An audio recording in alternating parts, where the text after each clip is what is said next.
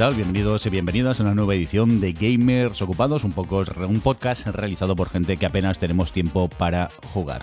Rápidamente, que vamos a presentar al equipo. Por un lado tenemos a Johnny por aquí, ¿qué tal? ¿Cómo estás? Buenas. Aquí rápido y conciso. Vamos a ver, ¿quién más tenemos por aquí? Roberto Pastor. Hola, muy buenas. Así me gusta. Rápidamente también tenemos a Saeva por aquí. Buenas noches. Y como no, también tenemos a Mark el Funs. ¿Qué tal? ¿Cómo estás? ¿Y cómo estamos? Aquí ya nos hemos presentado, por cierto, quien nos habla el señor Mirindo, pues rápidamente que nos vamos al lío y vamos a comentar un poquito noticias que nos han estado llamando la atención estos días que no hemos tenido podcast y yo creo que deberíamos empezar directamente con el tema Switch porque sabemos ya más novedades, cada vez eh, tenemos más próximo el día de su estreno, aunque incluso creo que ya hemos visto algún eh, unboxing de ella, pero bueno, eso ya lo iremos comentando. Roberto, cuéntanos, ¿qué cositas sabemos de la Switch? Pues sabemos muchas cosas de la Switch, cosas que queríamos, por ejemplo, su precio, eh, que va a ser evidentemente 300 dólares en Estados Unidos, pero aquí entre cambios, eh, aranceles y temas, pues va a salir a un precio de 330 euros,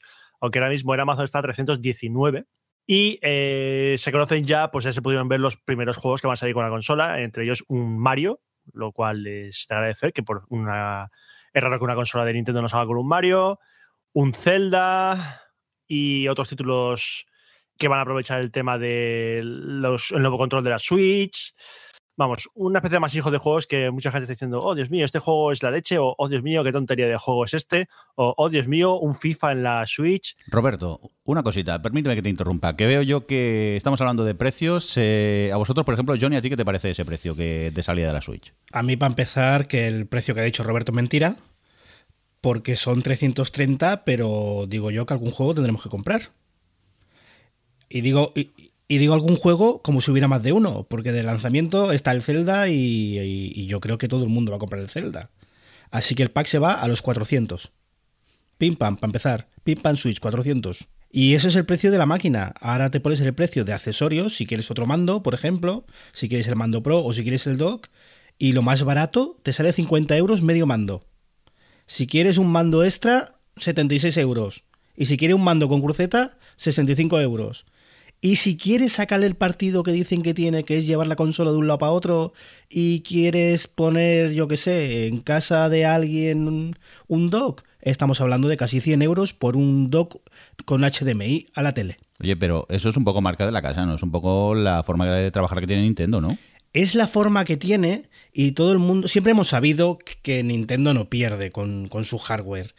Pero justo con esta consola hay, hay un detalle y es que por primera vez tenemos un precio de referencia, porque hace unos años, hace dos años creo, Nvidia vendía una cosa muy similar a 200 dólares.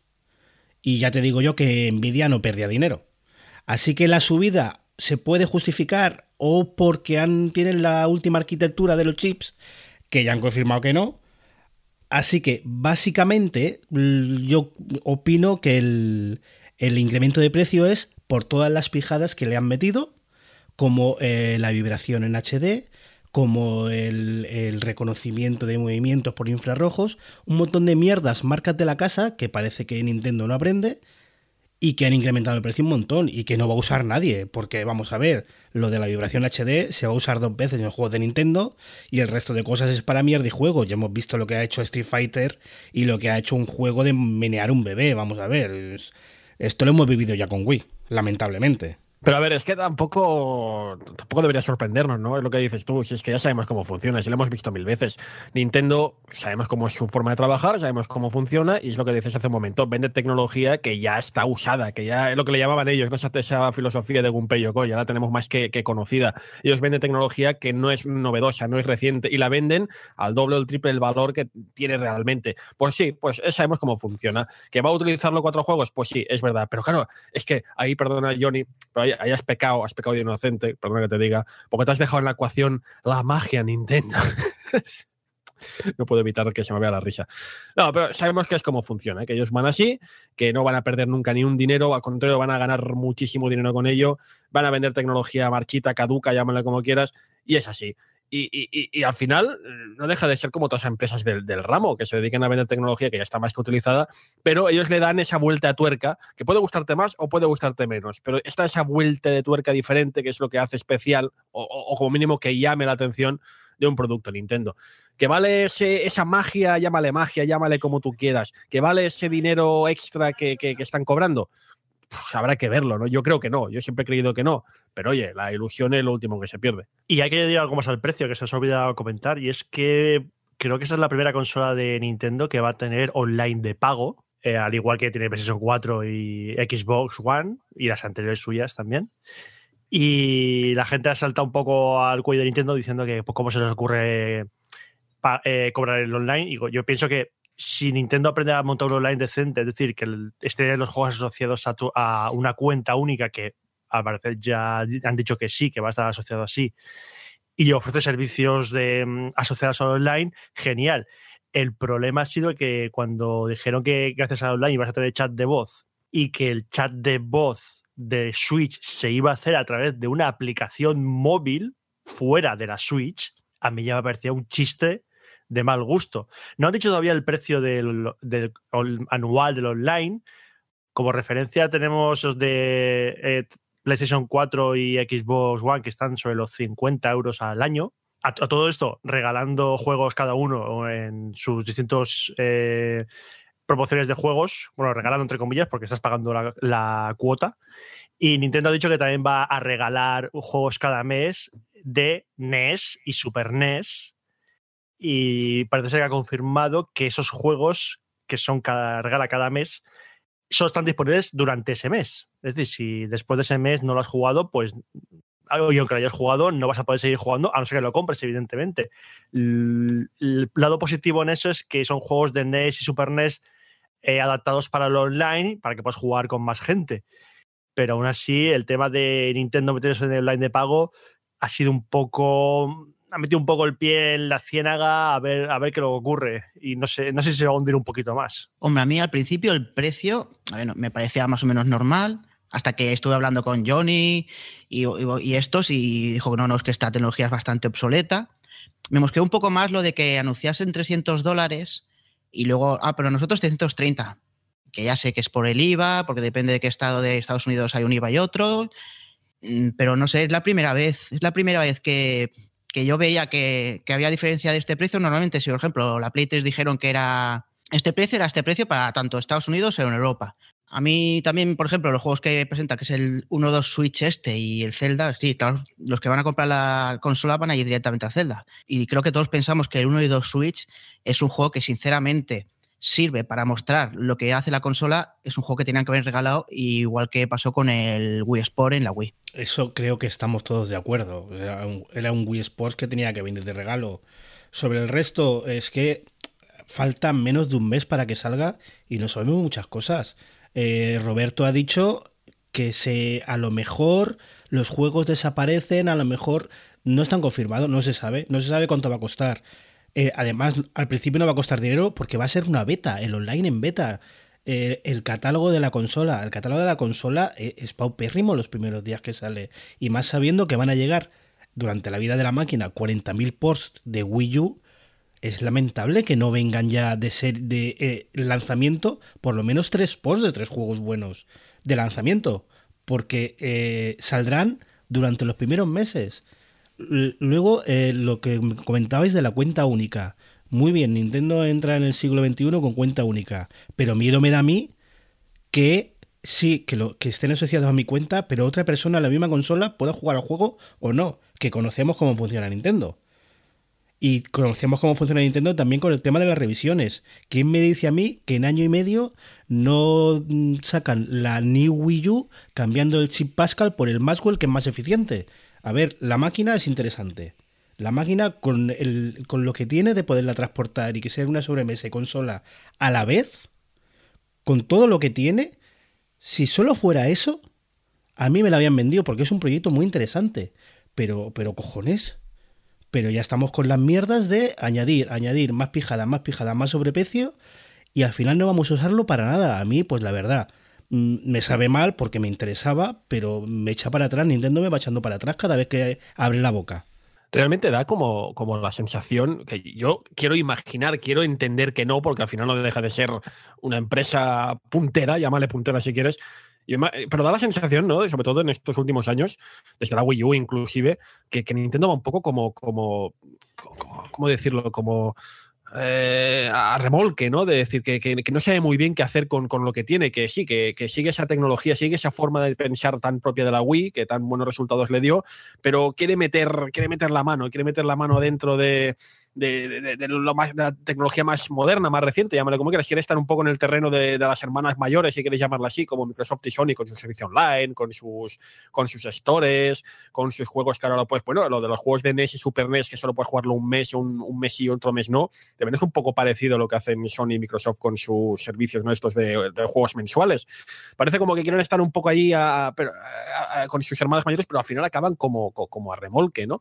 Y, yo quiero pensar que no, que lo tienen bien definido en su cabeza. Quiero pensar que como empresa puntera, que es empresa organizada, tienen todo bien pensado y meditado. Pero la sensación que dan hacia la gente que nos, bueno, que estamos ahí, que nos informamos y que nos, que nos gusta eh, este tipo de temas, da eso, ¿no? Una sensación como de dejadez, como de no saber muy bien a dónde van, qué dejan de hacer. Y eso es preocupante. Al margen de esto, eh, hablabas del, catálogo de juegos, del, lanzamiento. ¿Cuántos son al final? Perdónate, es que no, estoy muy informado. ¿Me lo sabría decir alguien? El lanzamiento oficiales que salgan eh, en disco, creo que dos. El día, de el día de lanzamiento, porque luego los días posteriores van goteando. Claro, pero es que es, lo que, es que es eso, es que al final, a ver, yo entiendo que sí, que realmente dos juegos, el día, día lanzamiento, lanzamiento es poco, pero es que, a ver, últimamente se ha hablado mucho de las campañas de lanzamiento de videojuegos, de cuando una consola nueva aparece el mercado. Y, si te haces un poco de historia y, piensas un poco en el pasado, te das cuenta de que prácticamente todas las consolas desde hace muchos años, cuando aparecen al mercado, inmediatamente siempre se dice lo mismo. ¡Oh, qué catálogo más pobre! ¡Oh, qué catálogo de lanzamiento tan lamentable! Siempre, siempre, siempre se dice. Y al final todas son un poco igual. O sea, todas las consolas aparecen con un catálogo, pues reducido, pero poco a poco va creciendo. Si el caso del de, el caso de la Switch acabará siendo una Wii U 2 o una Wii 2, uno para el sentido malo y el otro sentido bueno, habrá que ver, pero a mí no me escama la verdad que una consola de lanzamiento tenga más o menos juegos. Esto es, eh, lo importante es a posteriori, si, si, van a aparecer más o menos, la verdad. Yo, a mí me pasó una cosa con la Switch y no sé si a vosotros os ha pasado lo mismo, y es que cuando salió el primer trailer que presentaba la consola, aquel que se veía a la gente joven y con amigos jugando la consola en distintos sitios, ese, ese trailer me ilusionó, me ilusionó bastante. Y a medida que se han conocido ya datos concretos de la consola, no de los juegos, sino de la consola, me ha ido desencantando bastante. Y, me, mm, me asusta un poco que lo que más me ha llamado la atención, que vi un vídeo presentándolo y dije, oye, qué bien está esto, fue el hecho de que eh, Nintendo va a sacar una aplicación móvil de Switch para que los padres controlen cómo juegan los hijos con la consola. Yo ahora, mi, hijo, mi hija todavía es muy pequeña para jugar, pero me parece una de las mejores aproximaciones que ha tenido Nintendo a lo que es que los padres se impliquen en el juego de, sus hijos. Y que eso sea para, para mí lo, más destacado, me dice dos cosas. Una, que me estoy haciendo muy mayor. Y, y dos, que Switch tiene mucho margen de mejora. Tenía mucho margen de mejora de, como producto en sí. Y la única manera de rectificar eso es con, con juegos. Así que ah, habrá que ver qué hace Nintendo con el tema de los juegos porque fue lo que hizo que Wii U fracasara. Tenía un concepto, y, pero luego no lo apoyó con un catálogo. Yo creo que de Wii U fracasó también por el tema precio. Pero aparte, bueno, no, aparte no, hablando de precio, vamos a hablar de precios.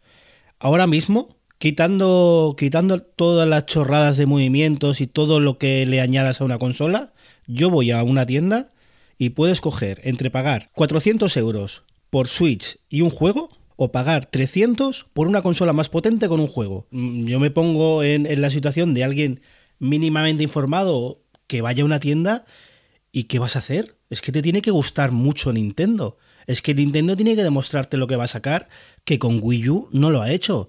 Por otro lado, el anuncio que dices, bueno, el anuncio lo hizo una agencia de publicidad, no Nintendo, como todos los anuncios. El, tema de la, del control parental. Sí, Nintendo está muy bien que haya añadido la aplicación esta amigable, pero el tema de control parental lo tenemos desde 360 y Play 3. Play 4 también tiene control parental, Walt tiene control parental. Esto, muy bien, es una aplicación móvil. Eh, pero no podemos depender tanto de que el padre de tenga una aplicación móvil o el que quiera jugar online tenga una aplicación móvil para poder hablar con sus amigos. Yo creo que Nintendo está dando palos de ciego y dice Funs que quiere jugar con las hermanas mayores, pero no llega al nivel de las hermanas mayores, pero cobra más que las hermanas mayores, pero no sé bien qué quiere, no sé qué está jugando Nintendo. La verdad, a mí me tiene eh, el problema que puede tener Switch como no venda a saco, que lo mismo lo hace, es que pase lo mismo que pasó con Wii U, que no vende los primeros tres meses, las, las third party pasan de ella y empieza la decadencia. Eh, a mí no me gustaría, porque a mí la máquina me parece muy interesante, lo repito, ¿eh? Yo estoy con el con Roberto cuando salió del vídeo este del control parental, que ya sé que las demás consolas como la Play 4 y la Xbox One lo tienen, pero me gustó el hecho de que, hace el vídeo YouTube, pues que te enseña todas las capacidades para los padres, bueno, para que puedan ya controlar el, juego de sus hijos y todo. Aunque claro, si te pones a pensar, dices, ostras, si ya Nintendo propiamente dicho y no saca juegos así violentos y todo el rollo, no sé qué tipo también de control parental necesitarán para jugar a Switch los niños, la verdad. Está bien que saquemos el tema precisamente del control parental, porque es lo que ha dicho Johnny. Johnny y yo estamos más que familiarizados con los controles parentales por la cuenta que nos trae, evidentemente. Y es lo que también lo ha dicho Johnny, es que lo del control parental eh, está más que visto. Es que lo han presentado como si fuera, oh Dios mío, la gran novedad del planeta, cuando es algo que es que lo tienen los ordenadores, lo tienen todas las consolas, lo tienen hasta las teles, o sea, hasta las Smart TV, tienen ya sistemas de, control parental más que bueno. Y el control parental, Saeva, no solo se basa en que un niño pueda jugar a un juego de mayor o menor edad, sino también se basa en el hecho de cuántas horas le permites jugar. ¿Sabes? Las horas que le permites jugar, eh, las horas del día que puede estar frente a la tele, las horas que no. Es un poco más elaborado que todo esto, ¿no? Pero al final es, eso, ¿no? De que esa sensación también que comenta Johnny, ¿no? De, que quieres jugar con las hermanas mayores, no quieres jugar. Eh, al final, el problema también que creo que le va a pasar a Nintendo con la Switch es una suposición, insisto. Eh, tengo esa sensación, ¿no? De que, como siempre decimos, que Nintendo está en otra liga que no diremos si es mejor o peor, simplemente es otra liga, otro deporte incluso, si queréis decir, y, se, lo han, se lo han casi creído, ¿no? Se lo han creído pero a pies juntillas, se lo han creído, no, no, nosotros somos otra liga, somos otro rollo, eh, mira, si la, si la Sony y Microsoft o incluso el PC hace X cosas, pues a nosotros nos da igual, porque nosotros somos Nintendo, somos la magia Nintendo, hey, como molamos, y se lo han creído, pero pero al mismo tiempo quieren hacer las cosas de las hermanas mayores, por así llamarlo, y, no sabe muy bien cómo. Y, es un poco lo que pasó con la Wii U. La Wii sí que iba un poco más a su rollo, porque era, un, era realmente un producto diferente, era un producto muy diferente a lo que estaba en el mercado, y le salió más o menos bien, pero en la Wii U creo que una de las razones por las cuales Wii U se fue un poco al hoyo, a pesar de ser una consola que nos ha dado personalmente a mí buenos momentos, ha sido por este rollo de no, no, nosotros somos otro rollo, vamos a otro nuestro estilo y, y dejarnos en paz hay que, no sé, no sé si es un poco de tenérselo creído, no sé si es tenérselo un poco demasiado, pero creo que eso podría suponer, pues eso, ¿no? Si no se lleva muy bien, podría suponer incluso su demisa. Pero bueno, eso ya, insisto, son suposiciones. Es verdad que Nintendo juega en su propia liga y ellos lo, lo saben y lo mantienen. El problema es que la gente se está yendo de su liga porque metieron a un montón de gente en su terreno con Wii, pero entre que mucha gente que entró en ese terreno fuera para que entraba en los videojuegos y esa gente con una consola mm, les basta, o sea, no, no, no ven la necesidad de comprarse otra consola, porque ¿para qué? No son gente como que mm, más metida en el mundo de videojuegos que quiere comprarse la, la, último de consola, y luego está la gente que a lo mejor ha saltado a otra liga,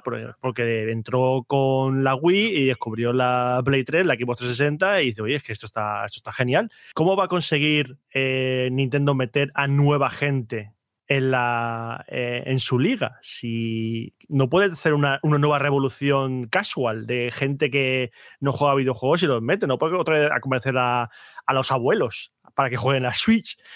Entonces, si Nintendo va a depender de su, su, liga, de su mundillo, lo lleva bastante crudo, porque es que Switch es, usa la misma base que con Wii U y con Wii. Un concepto de jugabilidad novedoso, eh, distinto a lo que ofrecen el resto, y un juego de unos juegos para explotar ese concepto de lanzamiento y nada más. Pocas promesas. Ya está. Eh, ya, y la gente sigue pidiéndole lo mismo a esta consola de Nintendo que lo que le pedía a la Wii U y a, y a Wii. Es un Zelda, un Mario, un Mario Kart. O sea, dame Nintendo lo de siempre. Mm, no sé, es decir, o, eres muy fan de Nintendo. O sea, si eres muy fan de Nintendo, esta consola para ti porque te va a dar lo mismo que estaba dando Nintendo de hace ya años. Yo, mm, a ver, para acabar, creo, por mi parte, eh, Funs lo ha definido. Eh, yo creo que Nintendo se lo ha creído demasiado. Se ha creído demasiado que está en otra liga. Cierto que siempre lo ha estado. Con Wii lo estuvo. Con Wii U lo estuvo. Con 3DS es otro deporte. Eso sí que es verdad. Y también es verdad que lo importante son los juegos y sabemos que Nintendo nos va a dar buenos juegos. Y sabemos que ahora que unen el juego móvil y el juego, el juego de sobremesa tendrán más y mejores juegos, no lo dudo pero también es verdad que tú ves el catálogo y los precios de lanzamiento, el Street Fighter 2 a 70 euros, el Bomberman creo que costaba 50.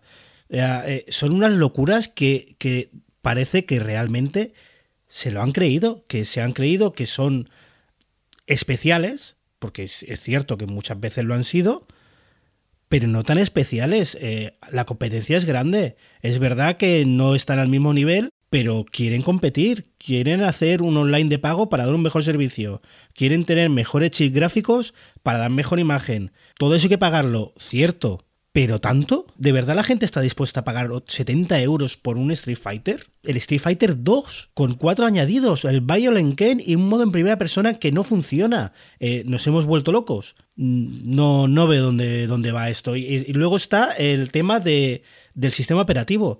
Es una tablet es una tablet y no me dejas ver Netflix. Tengo que esperar a que apruebes la cuando tú quieras, cuando tengas tiempo, a que pruebes aplicaciones de tercero como Netflix o YouTube. No sé si me compensa el gasto de 300, 400 euros en una consola que no sé cómo va a acabar y no sé cómo va a empezar, la verdad. Y lo que decíais también, por ejemplo, antes que ha dicho Roberto de las de las otras compañías para hacer juegos, creo que el problema es justo lo que ha dicho antes Johnny, de que si tú tienes 400 euros que vas a comprar una Play 4 con un juego que es más o menos una consola de ahora o una de una como la Switch que ya es tecnología antigua más un juego.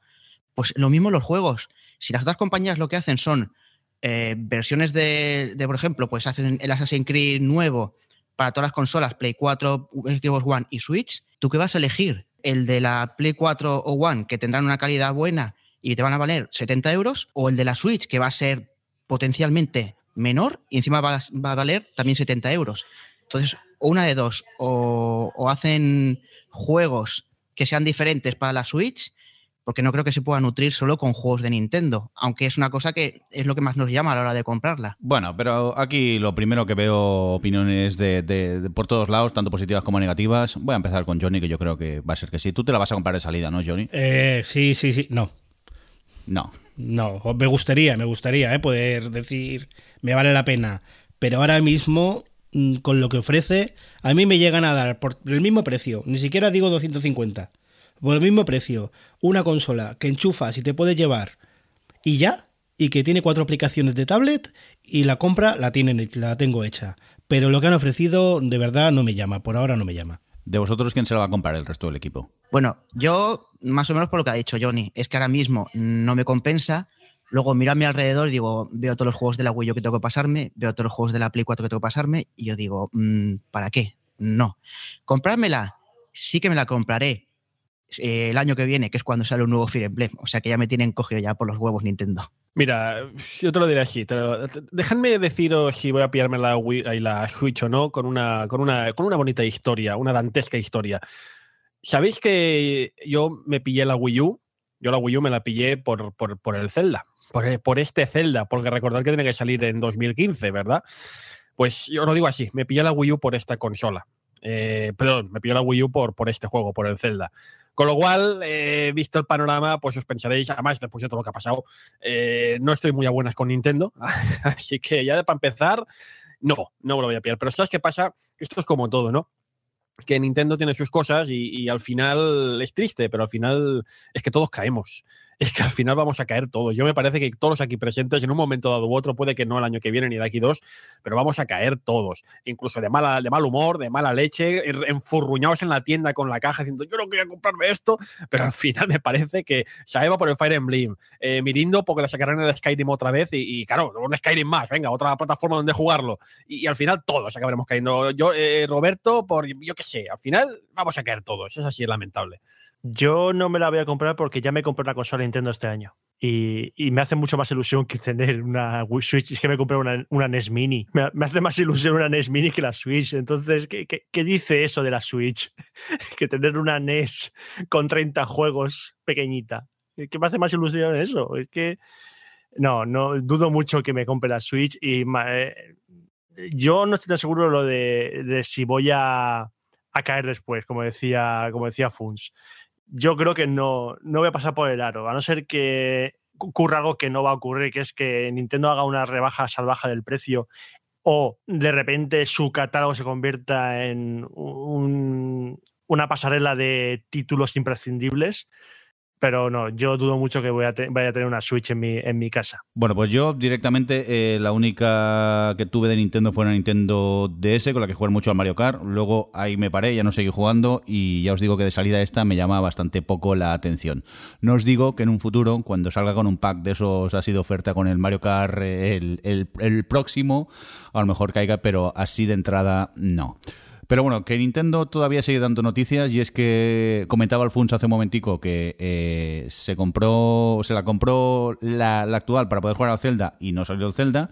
Parece ser que sí que va a salir como hemos visto ya las noticias, para la Switch, pero resulta que va a salir con un Season Pass por el medio y la gente está encantada, ¿no, Funs? Sí, encantadísima. Antes de nada, comentar que a mí el hecho de que aparezca en Switch y en Wii U, sinceramente, no me importa para nada, porque para empezar, el anterior Zelda, bueno, el anterior anterior eh, ya pasó lo mismo, ¿no? Que salió para Cube y también salió para, para Wii, y bueno, al final yo me pillé el de, yo, siempre voy con la antigua, ¿no? Yo también me pillé el de Cube en ese momento y ahora me pillo el de la, el de la Wii U. No pasa nada, bien. A mí que salgan en más consolas no pasa ningún tipo de problema. El problema está en este, en este tema de, los expansion pass que comentabas ahora mismo, ¿no? Eh, resumidamente, pero básicamente es lo que hemos comentado hace un momento, ¿no? Que, Nintendo quiere jugar con sus hermanas mayores, quiere jugar con, como hacen la Sony y Microsoft, con este rollo de los DLCs y los, eh, los, los, expansion pass, que no me parece mal porque tarde o temprano tenía que pasar, tarde o temprano tenía que haber algún juego de Nintendo que utilizara esta, esta movida, pero no lo yo creo que no lo han hecho bien. Yo creo que no lo han hecho bien. Básicamente os explico un poco. Hay un expansion pass que se compra eh, y a partir del 3, el 3 de marzo, el día de lanzamiento oficial del juego, al comprar este expansion pass nos dan un par de, ítems eh, exclusivos. Eh, nos dan un, traje, un traje nuevo para, para, para, Link, que no se sabe muy bien al final cuál será, y, tres cofres. tres cofres en los que no se sabe muy bien qué, qué va a haber. Simplemente la explicación dice que contendrá ítems muy útiles nada más. O sea, claro, ya empezamos un poco, bueno, a ver qué va a haber ahí dentro, porque Nintendo es la que consideraba que poner un amiibo en un juego y una recompensa digna era una rupia, como pasaba en el, en el Zelda este de rollo Musou. Pero bueno, y luego hay los dos DLCs, uno que aparecerá en verano y uno en invierno, que bueno, hasta cierto punto, pues lo normal, ¿no? Será una nueva dungeon, habrá una historia nueva, lo normal, lo esperable en un DLC, y, no me parece mal. Insisto, sabemos cómo funciona la, la, industria hoy en día, hay mucho miedo por la venta de segunda mano, sabemos que los DLCs es un mal necesario, que tiene que estar ahí, bueno, eso es un debate aparte, podemos discutir, no pasa nada. Que, que lo quiere meter Link y Zelda, pues me parece hasta cierto punto bien. El problema está en lo feo que ha sido, primero, dos cosas muy feas. La primera cosa muy fea, aparentemente, que no se pueden comprar los DLCs por separado. Que hay un expansion pass que es único, que vale 20 euros si no voy errado, corregidme si me equivoco, eh, cuesta estos 20 euros y viene todo incluido. En verano tendrás uno y en invierno tendrás el otro DLC. Si tú solo te interesa un DLC, no puede ser, o todo o nada. Que ya para empezar es un poco feo. Pero más feo es todavía que en el primer DLC, el que estará en verano, estará incluido el llamado modo difícil, ¿no? Se supone que este Zelda tendrá un modo hard, el modo hard de toda la vida que tantos juegos han tenido, que hay que pagar por él. Que yo digo lo, que. A mí yo me he quejado mucho de esto. Porque, a ver, hay que decir que sí, y lo, seguro que lo diréis ahora muchos de vosotros. Al final, la mayoría de los que nos hemos quejado de esto, no vamos a jugar a este hard mode, porque no lo vamos a jugar. Pero está feo. Es una cosa que cuando tú vendes una cosa que de por sí siempre ha estado gratuita y por defecto en cualquier juego, ya es, feo. Es feo y da mala imagen, sobre todo cuando representa que estás dando este salto ¿no? a, hacer lo que hacían las, hermanas mayores, que como comentabas hace un momento, está feo. Así que entre pitos y flautas, pues algo que debería ser normal, que debería ser común, que deberíamos entender como algo, pues eso, un mal necesario, llámale como quieras, pues ya empezamos recibiéndolo de mal gusto, de mal agüero.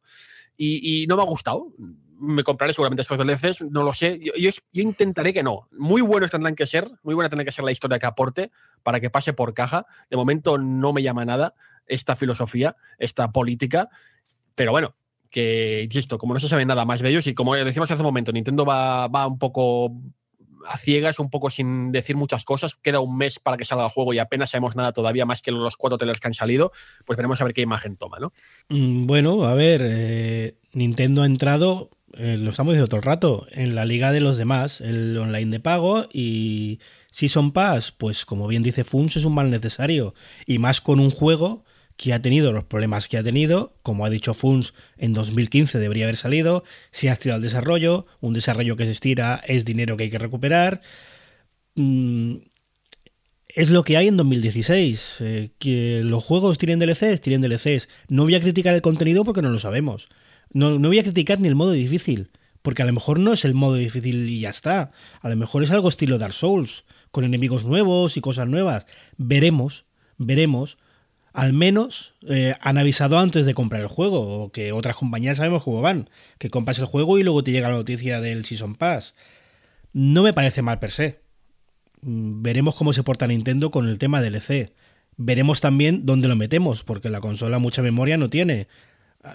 a, ver si nos cabe. ¿Sabes un, miedo que tengo? Eh, eh, te parece una tontería, pero ahora que lo has comentado del espacio, tengo el, genuino miedo de saber si. Y, me diréis, anda, que seguro que sí, pero bueno, bueno, mm, habrá que ver. ¿Estos DLC serán compatibles también con la versión de, Wii U? Porque. Apuesta tu culo a que no. Porque es que yo no lo veo tan claro, ¿eh? No lo veo nada claro. En otra compañía te diría, hombre, naturalmente, pero viendo un poco cómo van, yo no estoy muy seguro de que esto al final también esté disponible para Wii U. Es que es muy sencillo. Tú imagínate, eh, eh, creo que Wii U no se puede hacer, pero aquí en la Switch los juegos se asocian a tu cuenta de My Nintendo. Es verdad. Y es evidente, y es, no lo han dicho, pero es de cajón que si tú te compras el nuevo Zelda en Switch, tú lo asocias a tu cuenta My Nintendo que será que es lo mismo que uses la cuenta para Wii U para otras cosas, no significa que tengas ese juego en Wii U, para nada. Eh, seguro que el Expansion Pass será para el Zelda de Switch y habrá otro que será igual para el de Wii U. Nintendo ha dejado muy claro que son, son dos juegos para. Es el, mismo juego, pero para, para, efectos de plataforma son dos juegos distintos. Nintendo no, va a mezclar nada de nada. Y, con respecto a lo del tema del Season Pass, yo es que no soy nada fan, aunque he consumido Season Pass y en bastantes casos he salido escaldado porque, por ejemplo, un Season Pass eh, prometía un contenido, lo tenías, pero luego otro contenido que salió a posteriori para ese juego no se incluye en el Season Pass, pero sí luego en la edición del año, de juego del año que hacen a un año vista de lanzamiento. Y, precisamente no me gustan los Season Pass críticos como este de te vamos a dar un cofre con cosas útiles o, cosas interesantes en el, en el, en el juego. Y decía Johnny, dice que no, que al menos han avisado antes de que salga el juego. A mí precisamente es una de las cosas que, que menos me gusta de Season Pass, que te anuncien un juego que todavía no ha salido, por ejemplo, que se ha dado el caso, creo que fue el Far Cry Primal, que anunciaron el juego con el típico de reserva y debajo ponía y ya esté con el Season Pass. O sea, un juego que todavía no se ha visto, nada y ya te dicen, ya tenéis Season Pass y digo, puedes comprar ya si quieres. Entonces, la fiebre está por los Season Pass de que hay en todo el, en todo el ecosistema de videojuegos, no solo, no solo Nintendo, evidentemente, esto no lo, no lo inventó Nintendo. Mm, me, me, duele simplemente por el hecho de que lo hacen mal. Tienes contenido, ¿qué contenido? Ah, no sé, tendrás que comprarlo y luego ya saber lo que es. No me. Mm, Pero, sorpresa. Un segundo, Roberto, perdona que te interrumpa te molesta que anuncien el Season Pass antes del juego. ¿Qué prefieres? ¿Que lo hagan después, cuando ya te lo has comprado? Mm, a ver, si en, el momento que me dijesen Season Pass, si me dijesen qué contenido va a tener, no me importa cuando lo anuncien. O sea, me da igual si, si después, si yo he pagado por el juego, me dice, oye, mira, ya ahora hay un Season Pass que te va a añadir esta, eh, esta mazmorra, estos personajes y lo que sea, y sombreros para los personajes. Si me dices el contenido, yo ya tengo algo eh, con lo que juzgar si merece la pena gastarme el dinero o no. Pero en el momento que te digan, mm, hay Season Pass, ¿pero qué tiene? Mm, nada, no sé, ya lo verás. Eso es lo que me revienta. Y claro, y, el, y ya que lo hagan en el propio momento que, que anuncien el juego, no cuando lo lanzan, sino cuando lo anuncian, ya es una declaración de intenciones de que queremos simplemente tu dinero y, vas a tener que confiar en nosotros a pie juntillas porque esto es lo que hay, chaval. Madre mía, una empresa que quiere mi dinero, ¿dónde vamos a ir a parar? Ya, pero mi dinero de manera. pero, pero, Johnny, pero entiéndeme, queremos tu dinero. Y digo, vale, ¿qué producto me ofrecéis? Pero cuando te ofrecen un. Cuando te ofrecen, un, un, Season Pass, el del que no te dicen lo que va a tener, es queremos tu dinero. Y dices, vale, ¿qué me vas a ofrecer? Ah, ya verás tú. Es, como ir a, es como ir a la feria, eh, esto que eh, das un euro y tienes de una cuerda a ver qué sale. Pero son dos, cosas, son dos cosas separadas. Una cosa es que te anuncien un Season Pass y no te digan lo que lleva, y otra cosa es cuándo te anuncian el Season Pass. Yo prefiero que me lo anuncien antes de comprar el juego. Y, yo que mientras me anuncie lo que tiene, me da igual cuando me lo anuncien. Si a mí me dicen lo que tiene, me da igual. Como si, llevo el, como si lleva el juego dos meses en el mercado. Si me dicen lo que tiene, me da igual. Luego, a lo mejor luego puede estar el tema de que, qué cabrones, ¿por qué no han metido esto en el juego? pero ese es otro tema. Pero yo valoro más el contenido del Season Pass que cuando anuncian el Season Pass. Bueno, pues lo que vamos a hacer es dejar un poquito ya de lado el tema de la Switch, que es que ya llevamos un buen rato hablando de ella y veo que en el guion también habéis apuntado cosillas interesantes. Y ahí hay una que a mí me llama mucho la atención porque no tengo ni idea de qué estás hablando. David, ¿qué es esto del maravilloso mundo de las repros? Bueno, las repros. Las repros, como dice la palabra, es un diminutivo, entre comillas, de reproducciones. Son juegos que normalmente son de cartucho y son mm, reproducciones de juegos que originalmente dentro de ellos no estaba eh, eh, ese juego. Lo que han hecho es que hay gente que se ha metido dentro de la placa base del cartucho, ha borrado del chip, o no, no sé si es del chip donde está el juego, lo ha borrado, lo ha limpiado y ha metido otro juego. No confundir un poco con lo que son los bootlegs, que yo creía que era lo mismo. Los bootlegs son juegos piratas que no son ni originales ni nada, que lo han hecho para, pues no sé, el Street Fighter 2 para Nintendo 1 o el Street Fighter 4 para Mega Drive. Esos son los bootlegs. las repros son esos mismos juegos. ¿Y qué permiten estas reproducciones? A ver, no solo permiten reproducir juegos que han existido, sino además que permite añadir otros juegos mm, que están normalmente en japonés y los fans han traducido. Incluso juegos que nunca han sido oficialmente lanzados, pues como son, por ejemplo, el, el Oliver Benji de la Mega Drive o el Ninja Gaiden de la Mega Drive, o por ejemplo Star Fox 2 de la Super Nintendo. ¿Dónde se pueden encontrar estos juegos? Pues bueno, o comprándolos a gente que te, lo, te haga esto, que te limpie, que, te, que él, compre un juego de estos que haya patadas como un Mario World o lo que sea, te borre y te meta el juego que tú quieras, o en tiendas de importación china, como por ejemplo la propia AliExpress. Hay por ahí otro, otro mercado un poco más oscuro del tema de repros, que son eh, en, foros de, de páginas de videojuegos, porque hay gente que se dedica a, hacer repros y venderlas. Pero se puede vender, a veces las venden solo lo que es el cartucho a precios que, en comparación con ese mismo cartucho original, eh, es barato, pero que aún así es un, es un precio caro por lo que estás comprando.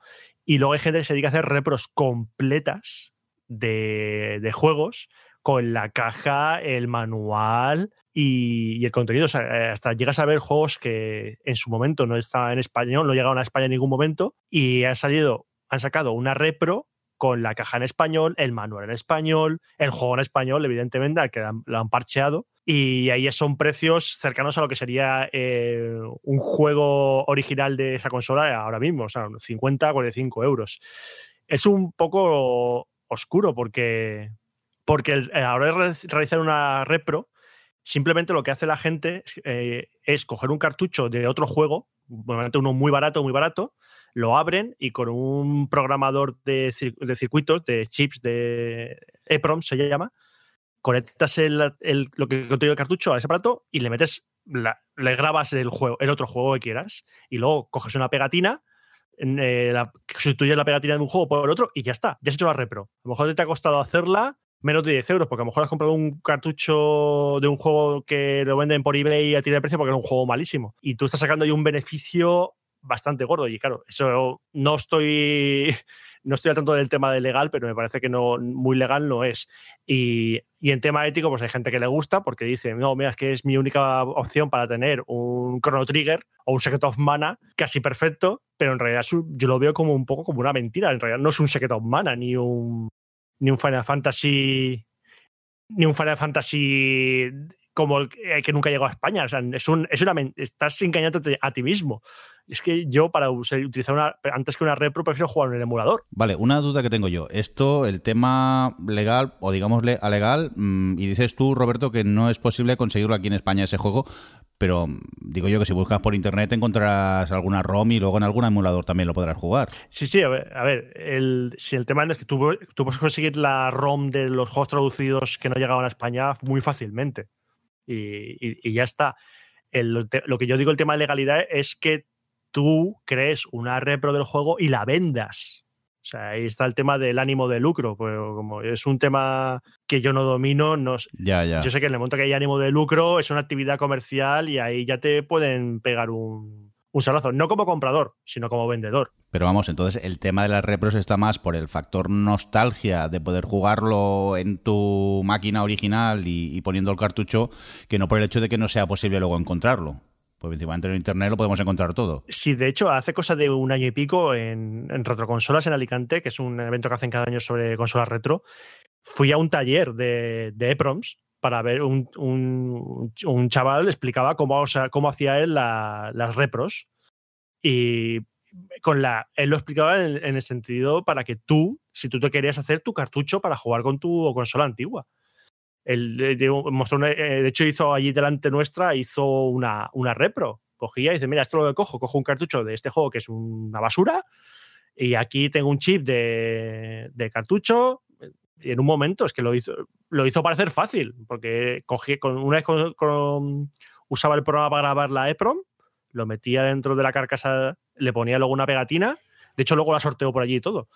Y ya está. O sea, si, si eres muy puritano de jugar con cartucho como, como es Funs, que siempre dice cartucho sí, emulador no, pues esto es la, la única opción que tienes para barata, entre comillas, de jugar un juego que nunca llegó a España es haciéndote tu propia repro. A ver, el tema este de la, de repros, a ver, es lo que ha dicho Saeb hace un momento, tiene muchísimas ventajas y yo no le veo nada de malo, al contrario. Luego entraré en más detalles de lo que sí que veo como malo, pero a priori me parece fantástico, lo que decía él. De hecho, Saeva me ha regalado en alguna ocasión alguna de estas repros de juegos que no habían aparecido, que, habían, que eran demos, eran juegos que fueron cancelados en el último segundo, juegos que no aparecieron en Europa. Las ventajas son muchas y, y es verdad, se puede jugar, como decía yo, como decía Roberto, puedes jugarlo en el emulador, no hay problema, pero hay ese purismo, ¿no? Ese purismo tan maravilloso de poderlo jugar con su cartuchito, con su mando, en la tele de tubo incluso. Es, es, maravilloso, o sea, es un capricho, lo es, pero es maravilloso y yo entiendo que haya gente que lo quiera disfrutar como estaba pensado originalmente. Todos son ventajas, todos son ventajas realmente, hasta que por desgracia entra la picaresca. Entra la picaresca porque yo estoy muy metido en el tema de coleccionismo, yo soy coleccionista retro, por así llamarlo. Sabemos que hay videojuegos que valen cientos de, euros en el mercado, juegos muy buscados que se pueden ir perfectamente a los, bueno, ya no te hablo de los juegos aquellos de coleccionista extremo, pero un juego, un Chrono Trigger mismo, un Chrono Trigger que hablamos hace un momento, se puede ir perfectamente a los 200, 300 euros sin mucha complicación. El problema está, lo insisto, la picaresca, ¿no? Ha habido un momento que, esa, esa reproducción completa, que hablaba hace un momento Saeva, creo, en que haya esa persona que se ha currado el manual, lo ha impreso, lo ha grapado, ha, ha hecho una nueva caja, eh, la ha imprimido también, la ha plegado, ha, dejado el juego, una falsificación en definitiva, ¿no? Igual que se falsifican pues cuadros de grandes artistas, pues ahora se están falsificando videojuegos. Y, y la verdad es que un ojo, un buen ojo, yo creo que tengo buen ojo, por lo menos de momento, eh, lo ve, ve rápidamente, después de haber estado tantos años con, esta, con estos cartuchos, ve rápidamente si es una reproducción falsa, no por el cartucho en sí, sino por la, por la caja, por el manual, por la forma de imprimir, se ve. Muy buena tiene que ser para que no, no se note. Pero está ahí, ¿no? Hay que ir con cuidado porque te pueden, te pueden, poner, te pueden meter el palo de cobrarte 200 pavos por un juego que originalmente era un Mario World y que el resto es todo, todo impreso. Por eso yo decía hace tiempo que, que hay que empezar a hacer el, el programa este de, de, los empeños a lo bestia, pero en videojuegos. y que la gente lleve, la, lleve los juegos de 200, 300 euros y salga el típico Johnny, no, no tú Johnny, otro Johnny, y le dice, sí, voy a llamar a mi amigo Bill, que es un experto en videojuegos retro, y que venga y diga, es una repro, y otros, no, Dios mío, es una repro. Eh, tiene que haber, porque... Eh, se están, está poco a poco y se empieza a ver en las tiendas de las tiendas de videojuegos retro, se empieza a ver cómo se está llenando el mercado de repros. Y es normal que se llene de repros porque desgraciadamente el mercado retro está muy, muy abusado. Está muy, muy abusado. Se ha, se ha vendido y se ha, se ha. Pero vamos, de una forma enfermiza casi. Y es normal, la gente que tiene juegos se los está quedando y no los saca a relucir ni de coña porque cuesta mucho dinero y, no hay mercado. Entonces, pues está apareciendo pues, es un nuevo perfil de estafador, que es lo que es, pues vendiendo estas repros como si fueran originales. Hay que tener cuidado, como mínimo hay que tener cuidado. Al final cada uno pues mmm, lo ve desde un punto de vista al otro, es lo normal. Yo, por ejemplo, nunca me voy a comprar, por ejemplo, una reproducción de un Super Metroid, de un juego así que, que ha salido normal, porque es que aunque sea muy bonito y la caja es que casi como que me estoy autoengañando, dice, no, es muy bonito, es, de verdad, pero no, en verdad no, no es de verdad. Yo, es eso, mm, me gastaría dinero, pues eso, una reproducción que ha sido traducida, o un juego que no haya salido nunca a, a, a, la venta o alguna cosa de estas que en un juego casi como si fuese original. A mí me vais a perdonar y voy a sonar con un poco de hereje, pero a mí me parece muy snob mucho decir es que no es el original, es que es una falsificación, es que es una copia. Os contaré un secreto. Todos los juegos son copias. Se hacen en serie.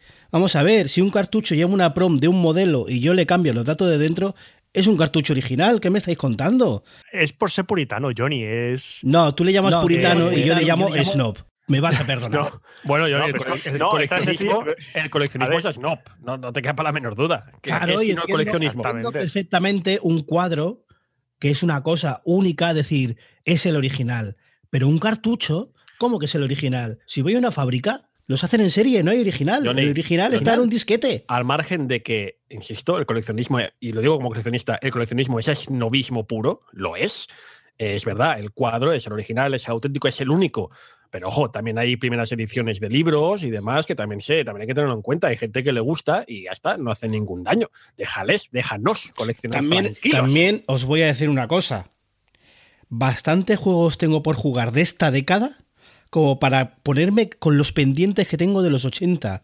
Yo no doy, ya no doy para más. Pero yo, por ejemplo, a ver, que colecciono, por ejemplo, me gusta coleccionar la saga Fire Emblem, a mí que alguien que he estado mirando me pueda hacer el cartucho del primer Fire Emblem de Super Nintendo que no salió en castellano o en, o en inglés, que me lo haga con una ROM traducida en inglés, bonito y todo, pues sí que me gusta. Deja vivir, Johnny, deja vivir, deja vivir a los demás. Yo estoy un poco con Johnny, ¿eh? A mí estas cosas de la nostalgia me dan bastante igual, sinceramente.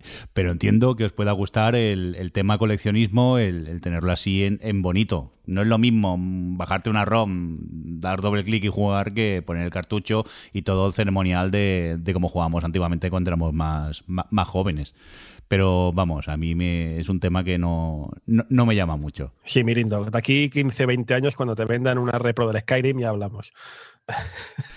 No, porque entonces será el Skyrim en realidad virtual y me habré perdido yo en ese mundo. Nunca me encontraréis ya. Estaré allí perdido y buscaréis y nunca apareceré. Estaré en alguna, en alguna cueva perdido.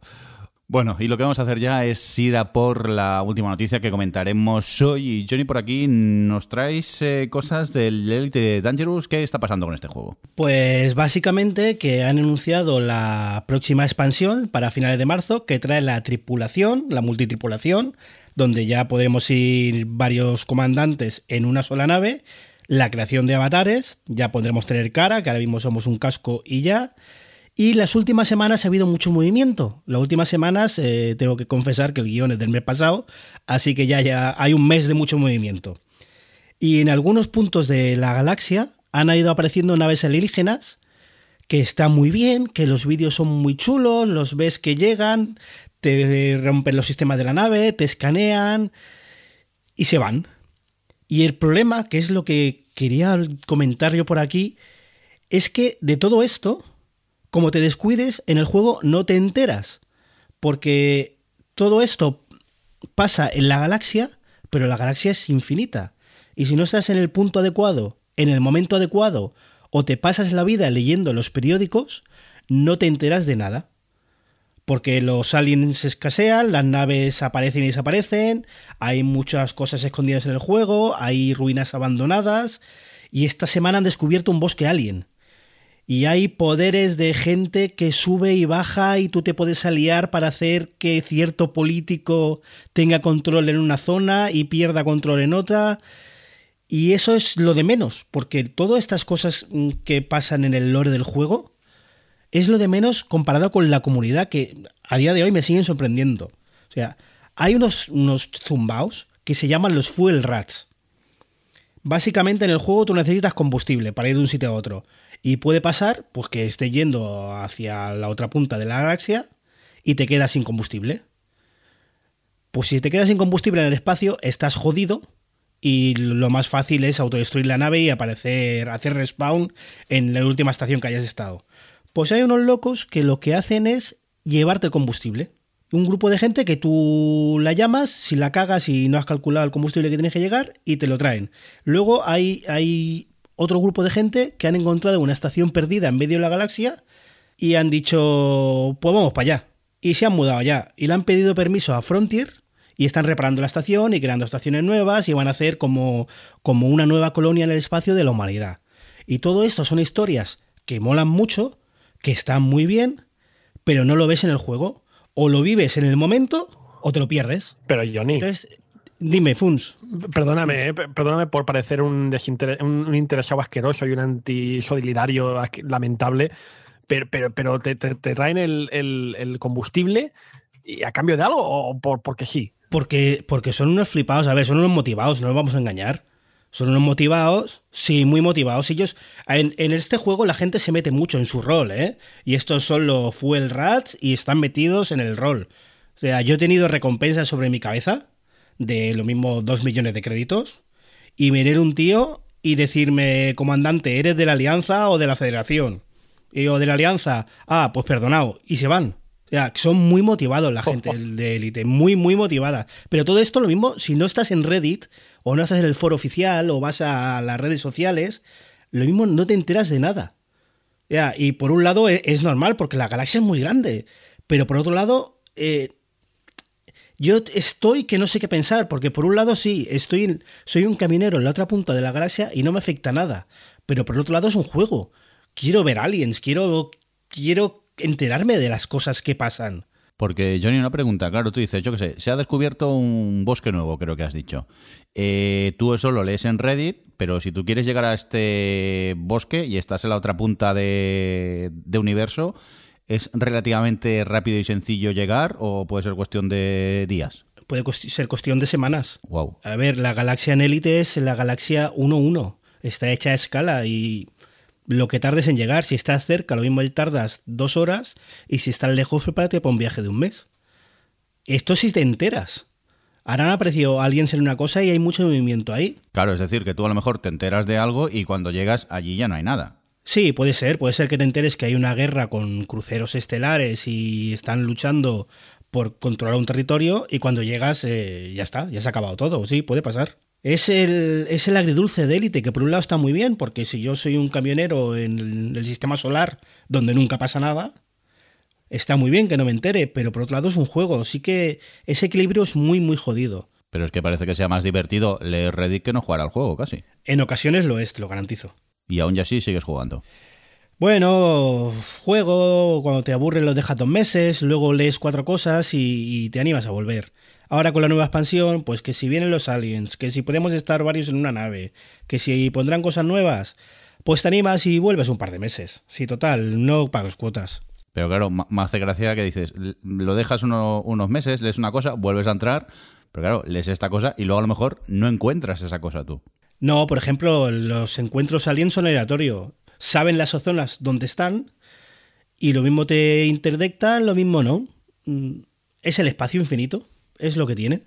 Pero bueno, el caso que quería comentaros eso, que por un lado eh, el juego tiene muchas cosas interesantes y por el otro lado están en los foros.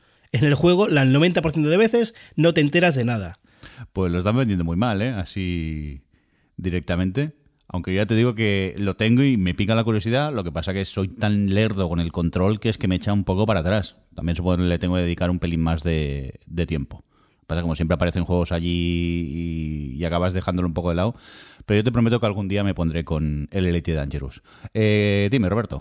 Es que para mí, eh, estoy yendo a Yori y, y lo que decías tú, Berindo, dices, es que no, vende el juego, porque cuando un juego depende tanto de que salgas del juego para aprender a jugar al juego, no sé, me echa para atrás. Una cosa es que salgas del, juego, salgas del juego para ir a foros a hablar sobre el lore del juego, eh, descubrir cosas y todo eso, pero cuando tienes que salir para que la comunidad te explique cómo se juega, yo eso lo veo como algo malo del juego, no un fallo, sino como, porque eso es- entiendo que se ha buscado deliberadamente, porque un juego como Elite no puede ser un juego sencillo, es un juego que exige a sus jugadores, pero que no haya nada dentro de Elite que te ayude a avanzar.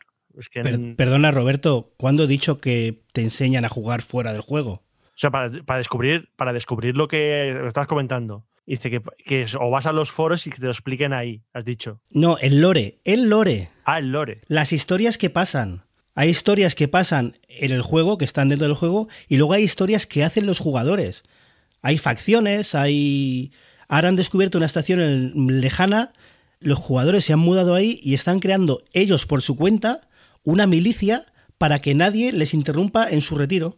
Pero entonces, entonces ellos han establecido una manera de jugar para dentro del, dentro del propio Elite. Una manera no, se han mudado.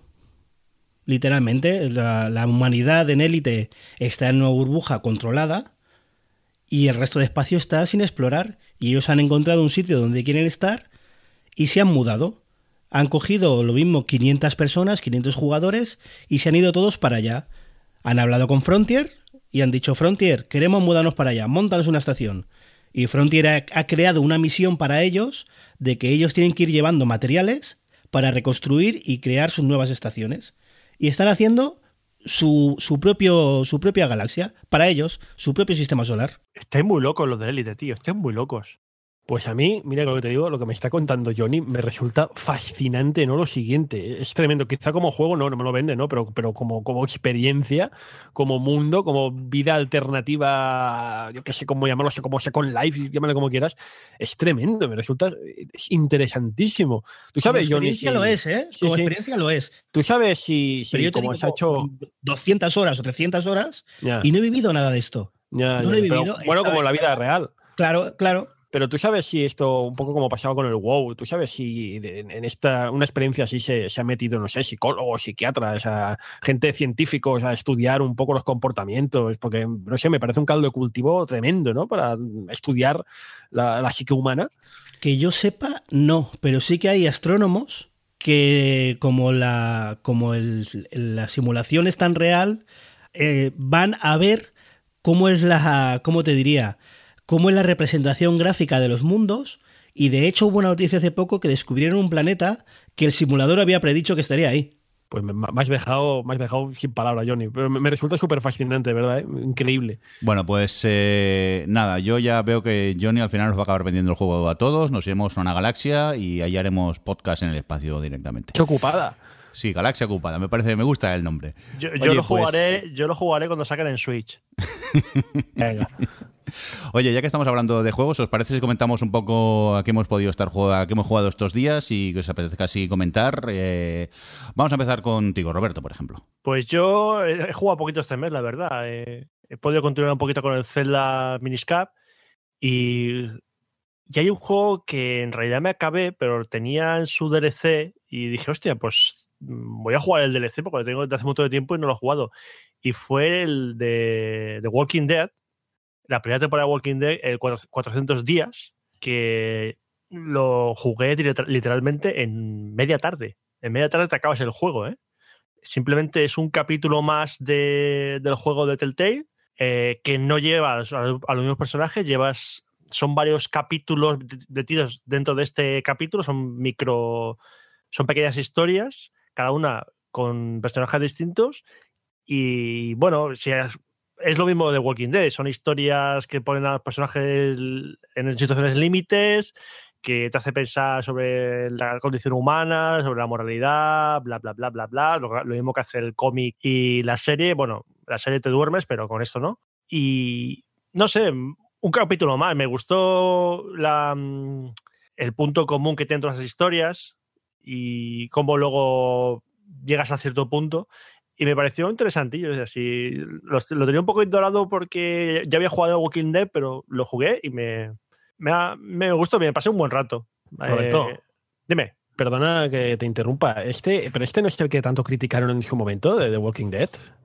¿Por qué razón? no sé, eh, recuerdo que fue muy criticado. No sé si en- porque las comparaciones con el otro, pues yo que sé, eran odiosas, pero recuerdo que fue bastante criticado en su momento. ¿A ti te ha gustado, pues? Sí, sí, lo único que no, que no continúa la historia de Walking Dead. Son historias de, de otros personajes que no se conocen, que son nuevos y que aparece y, que mm, están dentro del mundo de Walking Dead. Y eso de 400 días, el nombre de 400 días es porque cada historia ocurre en un momento, en un rango de 400 días. Una ocurre justo, justo cuando empieza el, el acatombe zombie y otro ocurre cuando llevan ya 300 y pico días pero no sé, las historias son están dentro de la calidad de- del juego. A mí no me, no me parece un, un mal añadido en absoluto. Venga, cuéntanos, ¿qué otros juegos has jugado, Roberto? Bueno, lo, lo siguiente no es un juego.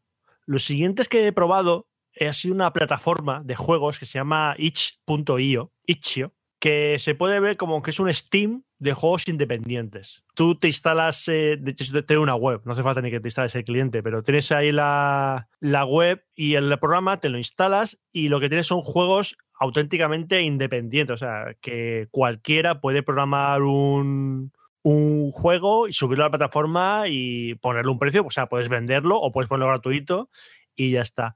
Y he probado un par de jueguecillos. Ahora mismo no me, no me acuerdo de los nombres de ninguno porque no son juegos famosos. Uno se llamaba The Tower, que me pareció un- una cosa un poco rara. Y luego otro en el que era como una especie de fantasma que tenías que guiar los pasos de una científica en un laboratorio muy oscuro. Algo muy raro, porque son muchos juegos, son juegos independientes y son casi todos. También hay mucho juego experimental. De hecho, muchas veces se juntan lo que son las game jams, que son gente que se junta a lo mejor un fin de semana programando un juego a- sin parar y suben a esa plataforma esos juegos. Entonces te encuentras mucho juego experimental, juegos absolutamente independientes, sea, que no los conoce ni su pastelera madre, a no ser que lo ves en esta plataforma, y a veces pues se puede encontrar la gente pequeñas joyas. Lo que más me ha gustado es que son juegos muy cortitos. O sea, si estás muy ocupado jugando, entras aquí y te encuentras juegos que pueden ser interesantes y son cortitos, cortitos, cortitos. Muy bien, pues eh, dicho esto, Roberto, vamos a irnos ahora por eh, David a ver a qué juegos ha jugado estos días. Bueno, yo estaba jugando, por ejemplo, pues al Fire Emblem Heroes, que es la segunda incursión de Nintendo en los móviles, o tercera si, en- si contamos el Mimoto S, la cosa esa rara que salió para móviles. La verdad es que está bastante bien. Para mí, como fan de la saga Fire Emblem, me ha gustado. Son batallitas cortas, también de estrategia, por cuadraditos. Me gusta también de que rescatan un montón de personajes de todas las sagas de Fire Emblem, pero como todos los. como juego de free to play que es, llega un momento, ya es muy difícil de avanzar, hay que farmear mucho y la verdad es que prefiero, para mí, ya jugar este tipo de juegos es perder el tiempo que podría jugar a juegos que tengo por aquí. Siguiente que he probado ha sido Laragami para Play 4, que es un juego como Tenchu, así de sigilo, de ir... Llevas como una especie de samurái ninja mezcla y vas matando a gente así en sigilo para que no se enteren. Está muy bien el juego para jugar a dobles, ¿vale? Porque te puedes ir ayudando uno a otro. Porque, porque, por ejemplo, el personaje se va moviendo entre las sombras y no, eh, cuando vas a la luz pierdes poder, pero tú puedes crear una sombra en un sitio que haya luz, se va quitando poco a poco y ahí te puedes teletransportar. O sea que puedes hacer que el segundo personaje, tu compañero, te haga un- un- una especie de sombra en un sitio y tú te transportas. Ha estado bastante bien. Es cortito. mm, A mí me costó 9 euros, o sea que no creo que valga mucho más en PC o en Play 4. Ha estado muy bien. Sí, de hecho yo también he, probado Aragami y estoy totalmente de acuerdo con lo que dice Es un juego que está muy baratito y, vale mucho la pena, sobre todo si os gustaban los Tenchu, porque al fin y al cabo es, eso, ¿no? Es un poco la esencia Tenchu, un poco más sencilla porque tienes este elemento de jugar con las sombras y demás, pero yo que fui muy fanático de esta saga de juegos que ya pues ya pasó a otra vida porque ya no han salido desde hace mucho tiempo, pues está muy bien. Tiene defectillos, no es un juego redondo, tiene algunos problemas, pero para lo que vale también es lo de siempre, ¿no? Para lo que vale yo creo que es una cosa que está francamente bien y si, te gusta Tenchu, insisto, es que es, que es un win-win, es un must-have seguro, clarísimo. Yo diría que, como dice Funs, que tiene algunos puntos flojos, yo diría que a lo mejor los combates con los jefes son un poco raros, como normalmente es un juego de, sigilo y de ir por detrás, pues a veces es muy fallido, pero en teoría el redondo, o sea, en definitiva, eh, es muy redondo el juego. Y el último, que es el que estoy más enganchado, es el Yakuza 0, que es, digamos, una especie de GTA, ambientado en Japón, pero en vez de ser una ciudad, son dos barrios. No está, digamos, todo más concentrado. Y me ha gustado mucho porque hay, hay, una, hay una dualidad entre la historia seria de Yakuza y luego las misiones secundarias que son más de cachondeo y todo el rollo. Está muy bien. Llevo bastantes horas porque me han dicho que el juego es bastante largo y creo que me durará aún más todavía. ¿Y tú, Benito, qué has jugado? Bueno, pues eh, yo finalmente me acabé el Dark Souls el, 2. Eh, un aplauso, un aplauso para Merienda, por favor. Bueno, esperaros que parece ser que no me lo acabé entero porque me comentó el David, ¿has jugado a los DLCs? Y yo, sí. Y lo investigué, parece ser que no. Como lo que tiene... Eh, no, no, me compré el juego ese completo donde estaba todo, pero como en el Dark Souls a veces para encontrar el DLC tienes que hacer mil cosas, pues es lo que tiene. Llega al final y cuando me di cuenta yo pensaba que sí que había jugado a los DLCs y parece ser que, no. A lo mejor sí que en algún momento vuelvo y, y, juego a los DLCs. Lo que pasa que el otro día encontré que estaban habían sacado una nueva expansión para el Elder Scrolls Online oh, y empecé a chafardear un poco oh, no. y vi que estaba de oferta el, el juego original, el, el básico eh, decidí investigar, vi que se podía jugar ya con el mando, porque yo soy un, negado jugando con el teclado, y al final caí, me compré la versión básica, creo que es la de Tamriel, la de Elder Scroll ah, Online. lo hemos perdido. Y he de decir que estoy, sí, efectivamente me habéis perdido, como comenta el, el Funs, porque estoy eh, gratamente enganchado Funs me había comentado que tú te habías aburrido un poco, ¿no? Con este. A mí me aburrió un poco porque, no sé, yo me esperaba eso, la grandiosidad y, y de, de, lo que es el Skyrim y, no lo encontré. De hecho, incluso habiendo jugado otros juegos como Kill Wars y compañía, me pareció un juego bastante aburridillo. Pero claro, ya sabemos que tú, que no tienes freno, que, vamos, te vas a pegar en una panza a jugar, no quiero ni imaginármelo. Sí, sí, yo ya te digo que cuando empecé me parecía como un, el Skyrim, pero un poco descafeinado. No sé por qué tenía esa sensación.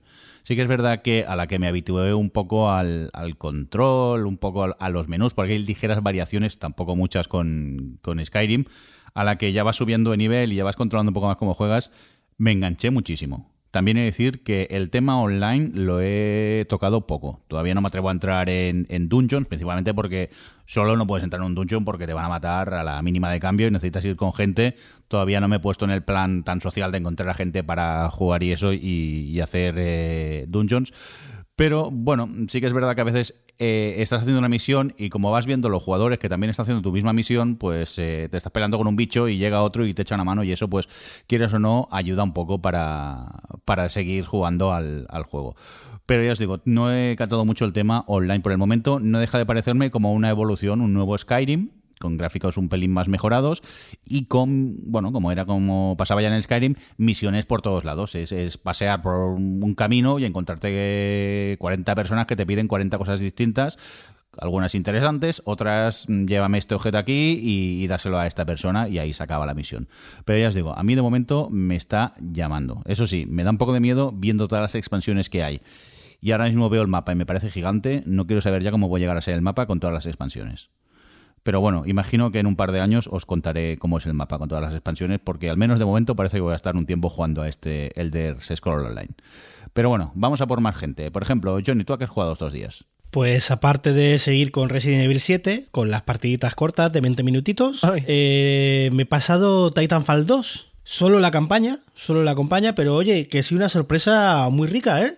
Una campaña así pim pam, muy variada, con mucho ritmo, muy parecida al primero, eh, parkour robotos, ¿qué más quieres? Y no sé, un juego que siempre que vas jugando, cada pantalla te va dando una opción nueva, te va enseñando algo más. Y es básicamente un tutorial largo, pero oye, que cumple muy bien, muy divertido, me ha gustado mucho, siempre hacia arriba y el online, pues mira, pues por falta de tiempo no he podido acatarlo, pero lo bueno que tenía, al menos el primero, es que podías jugar en PC online con gente ratón y teclado versus gente con mando y los de mando éramos muy competentes, así que lo mismo si saco unas orillas extras, a ver si le puedo probar en online. Una, una pregunta, Johnny. Para alguien que solo busca jugar la campaña en Titanfall 2, eh, ¿lo recomiendas? O sea, alguien que no que, que el online no lo vaya a acatar. Teniendo en cuenta que si lo buscas, lo encuentras fácilmente en PC y en consola también, si me apuras, por 20-25 euros, eh, sin dudarlo. La campaña es larga, dura, creo que me ha durado unas 10 horitas. Y la verdad es que la campaña está muy, muy bien. ¿eh? Yo pensaba que iba a ser por cumplir y no, no. Te van enseñando cada modelo y cada arma del juego y en cada pantalla un par de novedades tienes y un ritmo muy, muy bueno, muy bueno. Me ha gustado mucho. Vale, tomo nota, gracias. Muy bien, pues creo que vamos a acabar ya con Funs y a ver qué has estado jugando todos estos días. Sí, aunque la verdad es que como ha sido un principio de año más ocupado de lo habituado, o sea, ocupado que estamos ya, pues yo he estado estos meses muy liado. La verdad es que sigo jugando con Deus Ex, sigo jugando con Zelda, que os lo comenté la anterior ocasión.